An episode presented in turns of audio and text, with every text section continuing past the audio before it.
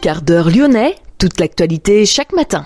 Parce que Lyon demain se dessine aujourd'hui, voici l'essentiel de l'actualité en ce jeudi, nous sommes le 18 janvier. Nous parlons de la nouvelle campagne de recensement de la population qui débute euh, aujourd'hui. La dangerosité du Quai-Tilsit et du quai Maréchal Joffre, où les accidents se sont multipliés ces dernières semaines, malgré l'installation d'un aménagement provisoire. Nous parlons également de l'évacuation progressive de la salle du bal du centre culturel de Villeurbanne. La vedette Le Rhône, propriété de VNF, a quitté son anneau d'amarrage quai Fulchiron, direction Paris. Pourquoi? Réponse dans ce quart d'heure lyonnais. Nous visiterons également un espace de coworking quelque peu atypique, un espace de coworking solidaire pour rapprocher les gens entre eux. Ça s'appelle l'ER et c'est à Gerland. Lyon demain, le quart d'heure lyonnais, toute l'actualité chaque matin Gérald de Bouchon. Bonjour à toutes, euh, bonjour à tous. La nouvelle campagne de recensement de la population commence donc aujourd'hui. Dans le Rhône, 276 communes sont concernées. Sur le Rhône, 210 000 personnes devraient être approchées en 2024. Le recensement s'effectue tous les 5 ans sur les communes de moins de 10 000 habitants, où l'opération sera menée jusqu'au 17 février. Tous les ans, pour les communes de plus de 10 000 habitants, pour ces dernières, la campagne prendra fin le 24 février. L'objectif étant bien sûr d'actualiser les informations socio-démographiques pour une répartition équitable des dotations subventions ou encore pour l'installation de services tels que les pharmacies. Les agents recenseurs sont munis, je le rappelle, d'une carte officielle. Ils glisseront une notice dans la boîte aux lettres des maisons individuelles avec un code d'accès au questionnaire Internet. Pour les autres logements, ils se présenteront à domicile.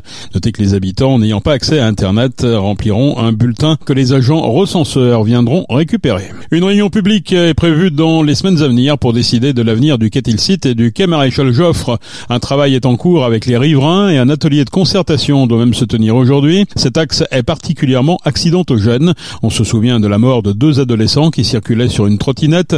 Iris et son copain Varenne, âgés de 15 et 17 ans, ils avaient été percutés par une ambulance alors qu'ils circulaient en trottinette électrique sur le quai de Saône qui conduit à Perrache. La métropole de Lyon a mis en place, en lien avec la ville, un aménagement temporaire sur les quais Tilsit et Maréchal Joffre en août dernier, avant une solution définitive promise courant 2024.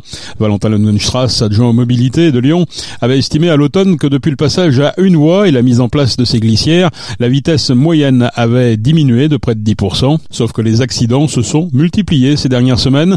En début d'année, un accident a fait 5 blessés dont un grave. Le conducteur lancé à vive allure, non titulaire d'un permis de conduire, a fini sa course sur le toit. Cette semaine, une voiture qui sortait d'une petite rue a été percutée par un chauffard qui circulait à vive allure. Pierre Oliver recense près d'une dizaine d'accidents sur ce quai depuis l'installation du séparateur entre les voies de bus et la voie de circulation. Le maire d'arrondissement réclame le retrait de cet aménagement provisoire. Lyon demain, un site internet, du son, de l'image, un média complet pour les Lyonnais qui font avancer la ville. La fermeture annoncée de l'accueil séquentiel euh, du lieu de répit à Villeurbanne en février, créé en 2011, ce service est géré par le CCAS de la ville de Villeurbanne et cofinancé par la métropole et l'ARS. Cet accueil permet d'héberger des personnes malades pendant trois jours et deux nuits et permet ainsi à l'aidant de souffler un peu. 16 familles sont concernées par ce service. Des aidants ont exprimé leur inquiétude face à cette situation. L'un d'entre eux a même pris sa plume pour écrire au ministère, lequel lui a répondu, indiquant avoir saisi le président de la métropole de Lyon et la directrice générale de l'ARS pour que leur service spécialisé procède à l'étude attentive de votre correspondance et vous tienne informé de la suite qui lui sera réservée. Bref, rien de bien rassurant pour les aidants concernés. L'évacuation progressive de la salle du bal du centre culturel de Villeurbanne, la centaine d'occupants présents depuis novembre doit avoir quitté les lieux au plus tard demain vendredi. Les femmes et enfants sont sous le coup d'une expulsion. 73 personnes ont répondu favorablement dès hier aux propositions de relogement. Elles ont été dirigées vers le centre d'hébergement d'urgence de Notre-Dame des Sans-Abris à Villeurbanne, vers le centre d'accueil pour demandeurs d'asile de l'OFI et dans deux hôtels à Belleville, en Beaujolais et Massieux, mais 33 autres personnes ont refusé ces offres. Les députés Marie-Charlotte Garin et Hubert Julien Laferrière ont passé une nuit sous une tente rue de Solferino, à quelques rues du ministère du Logement, dans le 7e arrondissement de Paris. Les deux élus écologistes veulent par là dénoncer l'inaction du gouvernement. Ils demandent la réquisition des bâtiments vides pour loger les personnes sans abri. D'après la dernière étude de l'INSEE, 3,1 millions de logements étaient vacants en France l'an dernier. Urbit, toujours dans l'incertitude, cette entreprise de cyclo-logistique dont la maison mère est en Suède compte une centaine de salariés, dont sept à Vénissieux. Une audience devait avoir lieu devant le tribunal de commerce de Paris pour évoquer une possible liquidation judiciaire ou ouvrir la porte d'un redressement. Le rendez-vous a finalement été reporté d'une semaine. Une nouvelle audience a été fixée au mardi 23 janvier. La vedette Le Rhône a quitté son anneau d'amarrage Fulchiron, direction Paris. Ce bateau, propriété de VNF, Voie Navigable de France, devrait participer à la cérémonie d'ouverture des JO Paris 2024, JO et Jeux paralympiques. Ayant une capacité d'accueil de 50 personnes, la vedette Le Rhône sera à disposition de l'organisation Paris 2024 pour accueillir une délégation, mais avant cela, l'embarcation doit subir une batterie de tests pour s'assurer qu'elle respecte les normes environnementales nécessaires pour naviguer sur la Seine. Plusieurs critères étaient requis, dont l'utilisation d'un moteur hybride ou de biocarburant. Le Rhône, rénové en 2023, utilise du HVO, un carburant biosourcé à faible émission de gaz à effet de serre. Les mois d'avril et mai seront consacrés à cette phase de test. Lyon demain créateur d'envie. Proposer un espace de coworking solidaire pour rapprocher les gens entre eux, voilà le défi que s'est lancé Réside Étape dans le quartier de Gerland. Cette association qui promeut l'emploi et le logement propose 150 logements et un accompagnement pour les travailleurs en difficulté. En 2023, Réside Étape a créé un lieu de coworking dans l'idée d'offrir un lieu paisible et de rencontre pour les travailleurs, résidents, habitants du quartier ou encore de la métropole. Tout le monde est le bienvenu. Gratuit, ce lieu de 160 mètres carrés met en avant des menus innovants chaque midi un service au bar de boissons et de gourmandises sucrées et salées. Notre journaliste Rachel Caston s'est rendue sur place. Réside Étape, c'est 150 logements pour les travailleurs en difficulté, mais aussi depuis avril 2023, un espace de coworking. Ce lieu nommé le R ne se résume pas simplement à un endroit propice au travail, mais aussi aux rencontres, comme préfère le décrire Déborah Kahn, coordinatrice au sein du R.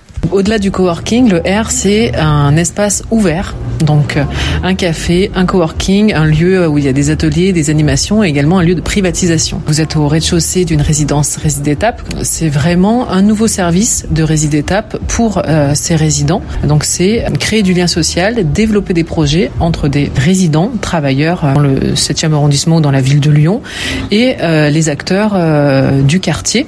Donc, quartier de Gerland, mais ça peut aller jusqu'à Lyon et au-delà dans la métropole de Lyon. Et euh, quels sont les services que propose cet espace pour justement permettre de créer du lien avec euh, ceux qui y vont? Euh, Cet espace de, qui est un espace de coworking mis à disposition gratuitement, donc avec donc le free wifi, on peut imprimer des documents gratuitement. Il y a une phone box pour s'isoler, passer des rendez-vous, des appels en toute voilà discrétion, et sécurité.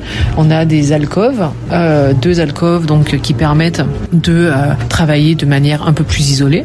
Et ici, donc, euh, on a une quarantaine de places assises, une trentaine de places en terrasse. Donc, on peut, voilà, c'est du coworking, c'est un espace qui peut être un espace de lecture, un espace de jeu. Euh, on peut s'approprier l'espace vraiment comme on le souhaite. Il y a l'offre au bar, donc un café, donc on sert euh, du sucré, du salé, des boissons fraîches, des boissons chaudes tout au long de la journée. Il faut savoir qu'aujourd'hui, on a une cuisinière, donc Anne Patin, qui est donc une entrepreneuse du 7e arrondissement donc il y a sa société qui s'appelle Couleur Cuisine. Anne est en train de développer son entreprise. Donc c'est là où on agit également en porteur de projet. Alors c'est plutôt des plats euh, donc euh, du bio, du végétarien, mais pas que. On essaye vraiment de diversifier. Ça peut être vraiment de la nourriture du monde. Est-ce que les gens qui viennent ici, ils ont des habitudes? Est-ce que vous avez pu en repérer quelques-unes que vous pouvez nous partager? L'ambiance est bonne. C'est vrai qu'il y a ce lien de proximité qu'on aime ici créer.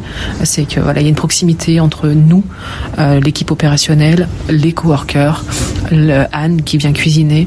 On essaye vraiment de, créer du lien tous ensemble. C'est un espace qui est très rassurant et très bienveillant. Euh, donc les personnes euh, viennent seules, mais en général elles viennent discuter avec moi, avec Lily.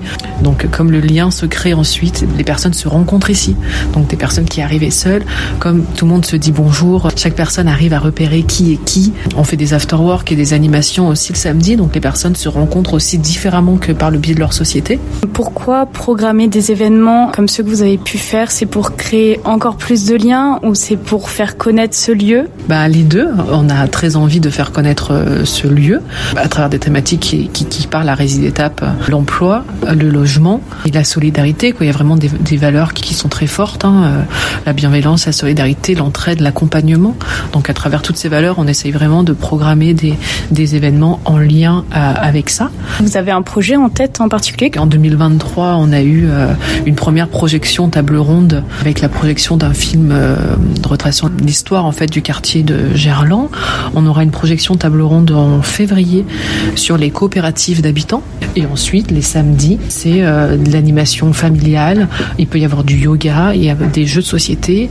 On aura à la fin du mois de janvier l'équipe du jeu Tu te mets combien, donc TTMC. Ils vont venir présenter leur jeu, organiser des, des parties. On va avoir un atelier cuisine par donc Anne qui va nous faire un atelier avec une diététicienne. Mais le samedi, les habitants ont encore des habitudes d'aller sur la presqu'île. Il y a des habitudes à créer en fait. Aujourd'hui, il y a beaucoup d'habitants. Le quartier est en développement, mais il faut réussir à créer euh, les événements où ils vont avoir envie de descendre ici, venir ici. Euh, donc on se cherche un peu sur ça. Malgré les difficultés que rencontre Déborah Kahn pour populariser ce lieu, elle reste positive en observant le développement de l'espace depuis sa création. Des habitants du quartier s'y rendent fréquemment. C'est le cas de Johan, agent de cybersécurité. En fait, je travaille pour mes clients euh, à distance, euh, vu que euh, moi je peux travailler n'importe où, il y a un point d'accès Wi-Fi, il y a Internet, et avec ça, moi, je peux faire ce que j'ai à faire avec mes clients. Quoi. Et pourquoi venir au R? Alors déjà c'est gratuit, on paye juste la conso. Et puis bah le lieu, le cadre, il est vraiment sympa. Euh, Déborah, elle est, cool. On rigole bien avec elle et voilà. Du coup c'est pour ça, c'est cosy ici, c'est cocooning un peu. Vous trouvez que des avantages à ce lieu? Alors euh, des désavantages, euh, franchement j'en trouve, j'en trouve pas beaucoup là. Non, si une fois elle s'est trompée sur mon plat, je me rappelle Déborah. Elle m'a donné, elle m'a donné une focaccia à la place des lasagnes. c'est ça. Pourquoi est-ce que les gens ils devraient venir faire du coworking? En tout cas, ceux qui ont la possibilité, euh, ils devraient venir parce qu'on fait des rencontres. Euh, on voit des gens qui travaillent dans des domaines différents ou dans le même domaine. Donc du coup, ça permet un peu de faire euh, euh du lien avec ces gens-là. Et bah, en fait, on trouve des opportunités, des projets, des connaissances, des amis. Ensuite, on vient faire des jeux. Donc, euh, moi, je le conseille à tout le monde. Quoi. Et en plus, on peut voir des gens qui sont pas des collègues de travail, qui sont pas de notre entreprise. Donc, forcément, la relation, elle est tout de suite différente. Quoi. Rencontrer, se retrouver et rire font donc partie de la description du R. Son cadre chaleureux, constitué d'une équipe bienveillante, permet aux coworkers de partager des moments conviviaux et de lutter contre l'isolement. Le R est ouvert du mardi au vendredi de 9h à 18h et le samedi de 11h30 à 18h30 au 5 place Vaclav Havel dans le 7e arrondissement de Lyon. Merci Rachel. La commission de discipline de la Ligue de football professionnel a examiné hier soir les cas des Lyonnais Dudje Kaletakar et Jake O'Brien. Ils avaient tous les deux écopé d'un carton rouge lors du match perdu au Havre dimanche. Les deux hommes ont écopé de matchs de suspension, deux fermes pour Kaletakar, un ferme plus un autre avec sursis pour O'Brien. Jean-Michel Aulas sera décoré par le président Macron à l'Elysée. Emmanuel Macron va remettre en effet à l'ancien président de l'OL la distinction de commandeur dans l'ordre national du mérite. Ce sera le lundi 19 février à l'occasion d'une réception au Palais de l'Elysée. Le Lyonnais sera le seul récipiendaire ce jour-là. Une centaine de personnalités devraient être présentes, dont le nouveau propriétaire de l'OL, John Textor. On sait que les deux hommes ont réglé leurs différends financiers à la fin de l'année 2023. C'est la fin de ce quart d'heure lyonnais. Merci de l'avoir suivi. On se retrouve demain pour une prochaine édition. Je vous souhaite de passer une excellente journée.